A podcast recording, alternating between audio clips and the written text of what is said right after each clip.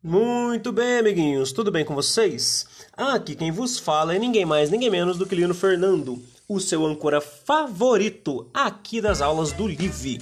Minha gente, nessa semana estamos na aula de número 11 e essa aula vai falar um pouquinho sobre a nossa relação com a nossa família. Então, o tema da aula é Eu e a Minha Família.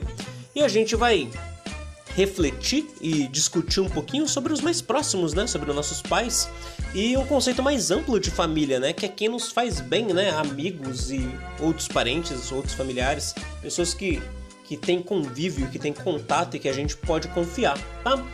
Então, na atividade número 1, um, que é o Ninguém é uma ilha, ou seja, ninguém vive sozinho, a gente vai refletir um pouquinho sobre é, o livro e tem o filme também. Recomendo que assistam o filme, tá? Tem no YouTube e provavelmente tem no Netflix, tá? Não tenho certeza. Mas no YouTube tem. É...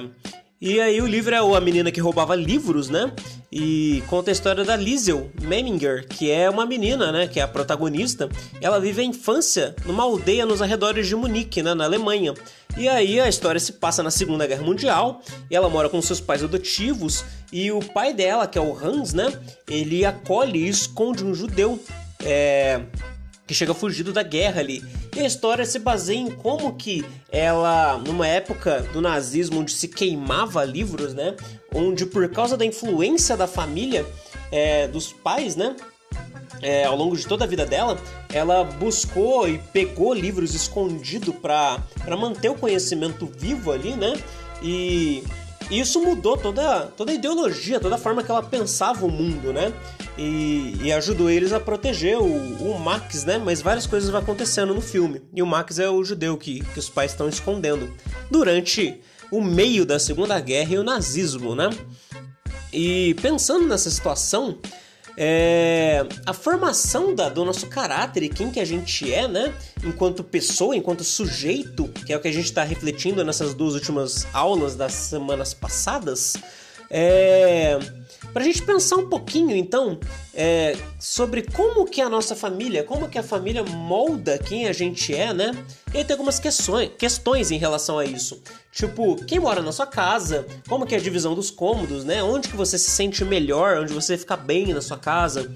É, o último programa em família que vocês fizeram antes do isolamento social. E como que tá sendo o convívio, né, com a sua família durante essa quarentena. Tudo bem, minha gente? A segunda atividade ela vai falar um pouquinho mais sobre a família para além do laço sanguíneo, né? Para além do pai, da mãe, do tio, dos parentes. E vai estender isso para os amigos, né?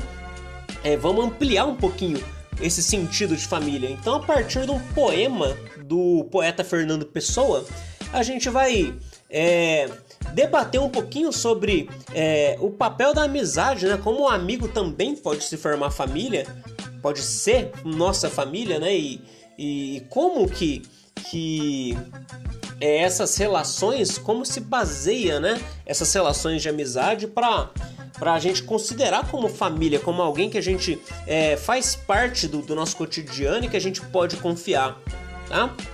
E que muitas vezes os amigos é, tomam esse lugar, né? Assumem esse lugar de de ser quase irmão, né? De, de, ser quase família mesmo, de ser tão próximo, de ser tão. É, uma relação tão intrínseca, tão de confiança. Que, que passa a ser quase como um irmão, né? Irmãos de casas diferentes, aí, de mães diferentes, né?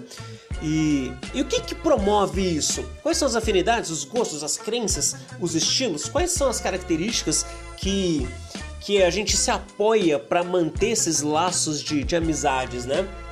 E aí é pra gente pensar um pouquinho, para vocês listarem é, características, tá? Que te faz se aproximar das pessoas. É, então, é, quais são as características dessas pessoas que te faz querer se aproximar delas? E quais características que as pessoas podem ter que te faz querer ficar longe, querer se afastar delas, tá?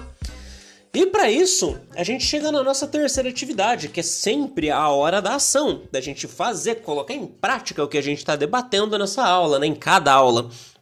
E aí a ideia é a gente fazer um registro, tá? É, no caderno de memórias, para quem, para quem tá fazendo, né? Ou em outro local. É, quem compõe o seu grupo de pessoas confiáveis, pessoas que eu posso contar para qualquer coisa, tá? Que vai estar tá sempre comigo. E aí vocês podem fazer esse registro de qualquer forma que vocês quiserem. Um mapa mental com colagem de fotos, é, desenho, é, listas, a forma que você quiser colocar, mas que mostre a importância dessas pessoas e a ordem de prioridade, assim, quem são as pessoas dos mais próximos aos não tão próximos assim, mas que você ainda pode contar. Tá bom? É, a ideia da aula de hoje era essa, tá, pessoal? Até a próxima semana. Um abraço e tchau!